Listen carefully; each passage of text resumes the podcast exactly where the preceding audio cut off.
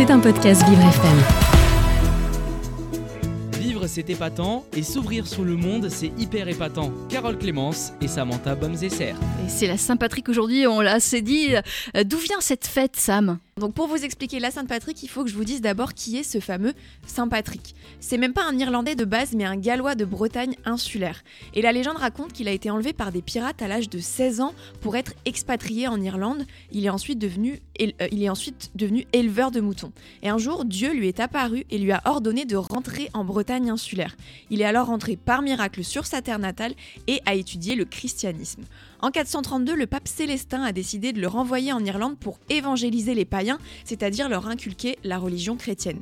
Et c'est une mission qu'il a réussi avec brio puisque le peuple, le peuple irlandais et ses dirigeants se sont tous convertis au christianisme. La légende raconte, alors qu'à sa mort, le 17 mars 461, l'Irlande serait devenue chrétienne sans qu'aucun martyr ne soit fait. C'est donc pour ça qu'on célèbre la Saint-Patrick en Irlande le 17 mars. Et aujourd'hui, euh, la Saint-Patrick, n'a plus cette connotation euh, si religieuse.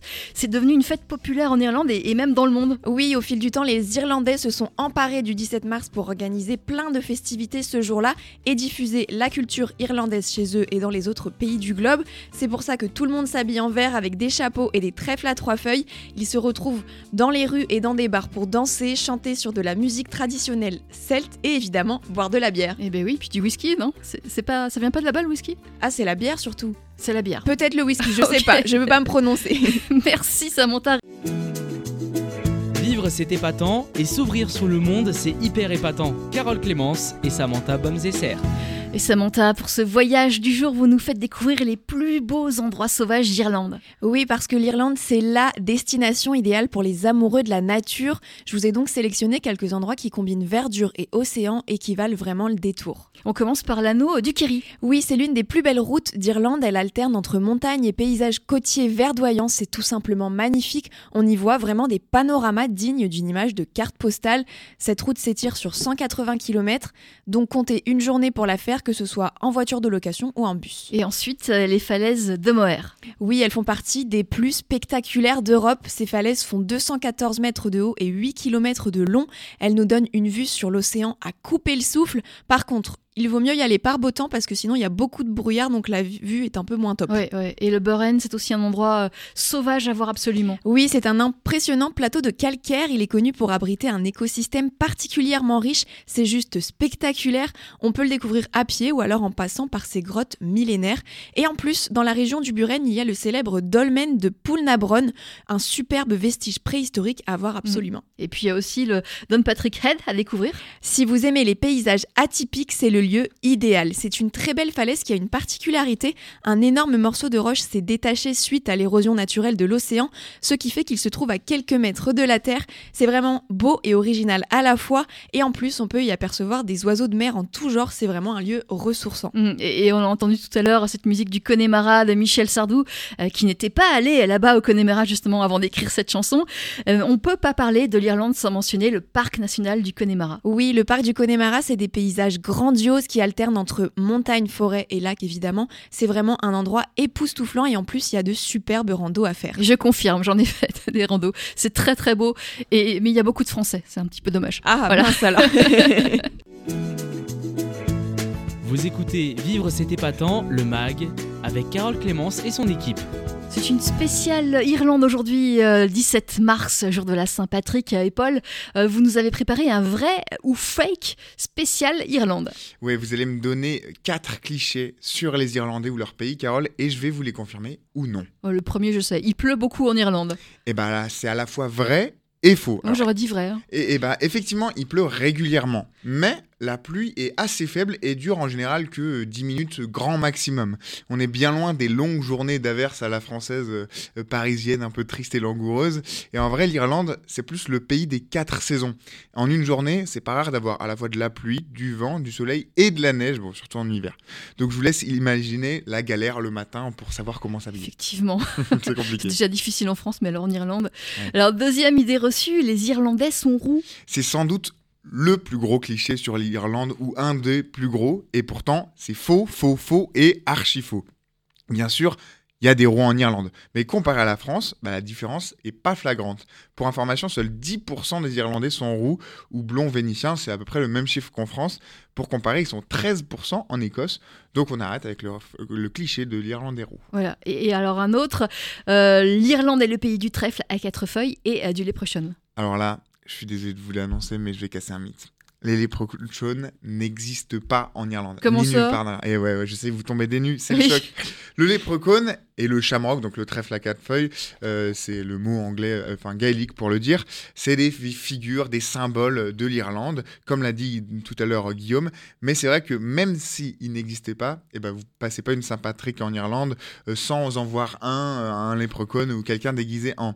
Moi, c'est peut-être parce que quand l'alcool coule à flot, le whisky euh, et la bière, on peut voir des choses un peu troublantes. Et, et alors, dernier stéréotype, les Irlandais ne parlent qu'anglais.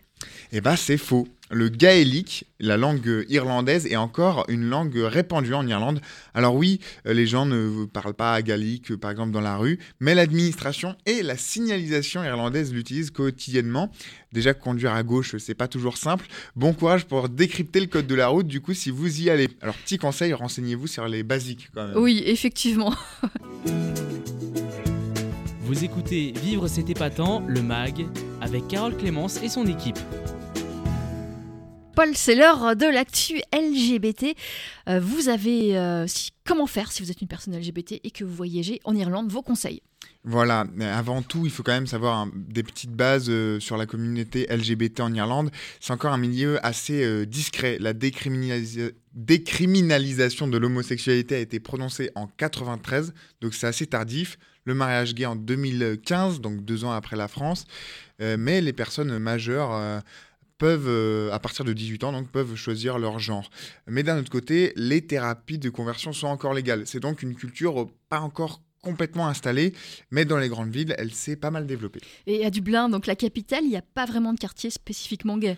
Non, mais on trouve quand même des groupements de lieux LGBTQIA+, super conviviaux euh, sur Capel Street, euh, Parliament Street ou, euh, attention l'accent, South Great George Street. Ça va. Ok, c'était difficile. Qui est, euh, toutes ces villes, elles sont dans le centre-ville de Dublin. Il y a le bar iconique, le Panty Bar, euh, qui est au centre de la scène sociale sur Capel Street. Il appartient à la drag queen dublinoise Bliss Panty, qui est une célébrité locale. Et ce bar, c'est vraiment une institution. Même le vice-premier ministre euh, irlandais l'a visité. Donc, euh, même s'il n'y a pas spécialement de, jeu, de lieu 100% LGBT, Dublin, c'est la ville de la fête. Avec une scène gastronomique en constante évolution, des hôtels élégants, d'excellents musées et galeries et des boîtes de nuit animées. Bref, c'est la ville de la culture. Ouais, mais à Belfast, par contre, il y a une communauté LGBT encore plus active. C'est effervescent carrément. Si vous aimez danser, il y a le Kremlin qui est le plus grand nightclub gay d'Irlande. C'est une boîte avec comme thème, thème l'esthétique soviétique kitsch. C'est très Ah oui, original. c'est bizarre. oui, C'est très, très curieux, mais ils organisent plein de soirées super marrantes, des soirées à thème en plein cœur du quartier gay officieux de Belfast, qui est le quartier de la cathédrale. Puis il y a aussi euh, d'autres lieux de fête LGBT qui existent. Le Maverick Bar, qui est animé tout au long de la semaine, euh, la boîte le Boombox, euh, le Boombox, qui mélange des soirées à thème gay ou lesbienne avec des fêtes à partir du mardi. Et puis on trouve aussi énormément de bars et de pubs euh, gay friendly, en particulier dans le quartier de la cathédrale, et un immense festival de la Gay Pride. Bref, Belfast, c'est la capitale de la communauté LGBT irlandaise. Donc il faut aller en Irlande du Nord, si je comprends bien, Paul. Exactement. Vous écoutez Vivre c'est épatant, le MAG, avec Carole Clémence et son équipe. Donc retour à Paris pour l'actu des réseaux sociaux. Paul, vous nous parlez euh, d'une tweetos qui a fait une revue de toutes les lignes du métro parisien. Elle s'appelle Charlie, arrobase Charlie Medusa, tout attaché, et elle a publié lundi un thread, c'est-à-dire une succession de tweets, pour évaluer les 16 lignes de métro, et plus précisément la qualité de leur moquette de siège. Oh, c'est précis. Ouais, c'est très précis, ça semble assez léger comme sujet, mais c'est un vrai gros travail. hein. Elle a dû poser ses fesses sur 16 lignes différentes. Exactement, et surtout, ça lui a pris toute une journée entière, qu'elle a bossé sur l'itinéraire plusieurs journées à l'avance, elle a établi même des critères, confort, couleur et qualité de Mais- Mais, l'expérience. ça dépend aussi ligne. de la rame sur laquelle on va Ben, tomber. C'est- il y a de- complètement. Il y, en a de nouvelles et puis d'anciennes. euh, C'est ça, donc euh, elle a fait tout- toute cette évaluation, c'est du vrai boulot journalistique. Très bien. Et au niveau des notes, ça donne quoi? Alors, on commence par le top 3 des mauvais élèves. La pire note étant la bulle, un 0 pour la ligne 7, avec pour commentaire nul, remboursé, cette ligne est l'endroit où les oiseaux vont mourir en majuscule. C'est une note très sévère, on sent un léger traumatisme de son expérience avec la ligne 7. Mais moi, je prends la ligne 7, j'ai pas eu, j'ai pas été traumatisé. Non, mais je pense que là, c'était une expérience particulière. Oui. Elle a dû avoir un oiseau qui a percuté. Une autre mauvaise note, bien plus méritée selon moi, 2 sur 10 pour la ligne 8. C'est une ligne très souvent critiquée par ses, usagers pour sa lenteur et sa surfréquentation. Et au niveau des sièges, pour Charlie, c'est une catastrophe. Un très mauvais moment, je la cite. hein. Pas de moquette digne de ce nom, une matière ignoble en sorte de sky fait de plastique et d'indignité qui est un buvard à transpiration qui fait la honte de notre RATP. Et puis on finit le tour des mauvaises notes avec la ligne 12 et un 3 sur 10. Les sièges sont mités à la couleur déglutie, nous dit Charlie. La couleur déglutie. Eh, C'est-à-dire de vomi, Oui, hein, euh, oui. clairement. On sent les cohortes de voyageurs qui ont exercé leur lassitude, de leur douleur, eh, un endroit empreint de souffrance. Rien ne va. Sauver la ligne 12, elle va mal. Et euh, si Jean Castex nous écoute, qui est à la tête de la RATP, on espère que le message est passé. C'est celle que j'utilise tous les matins pendant 45 minutes et c'est vrai que c'est Donc dur. vous confirmez? Ouais, je Ouais. confirme. Alors pour les bonnes notes, Bonne nouvelle, il y a une pluie de bonnes notes, hein, de 8 à 10 sur 10. La 7 bis, la 2, la 5, la 14, la 1, la 13, la 10, la 6. Ouh. Comme quoi il existe encore des satisfactions à trouver dans la RATP. Je retiendrai personnellement la 14 qui me satisfait beaucoup moi aussi. et qui a su euh, bah voilà, convaincre Charlie, qui était sceptique au début. Elle dit Je dois t'avouer que j'ai je n'ai pas été euh, convaincu à l'origine par ces moquettes d'un nouvel âge, mais je dois euh, ici reconnaître mes torts. Quelle puissance, quelle rondeur, quelle harmonie de l'accord des saveurs. Je me sens respecté en tant qu'être humain. Et mention spéciale pour finir à la ligne 13 aussi, très critiquée et connue pour être parfois un peu zombieland à certaines heures de la journée et de la nuit, mais en termes de confort de, de siège, eh ben c'est aussi un 10 sur 10. Bravo Charlie pour ta prise de risque et pour ton travail d'enquête. Mediapart n'a qu'à bien se tenir. Et merci à vous, Paul. C'était un podcast Vivre FM. Si vous avez apprécié ce programme, n'hésitez pas à vous abonner.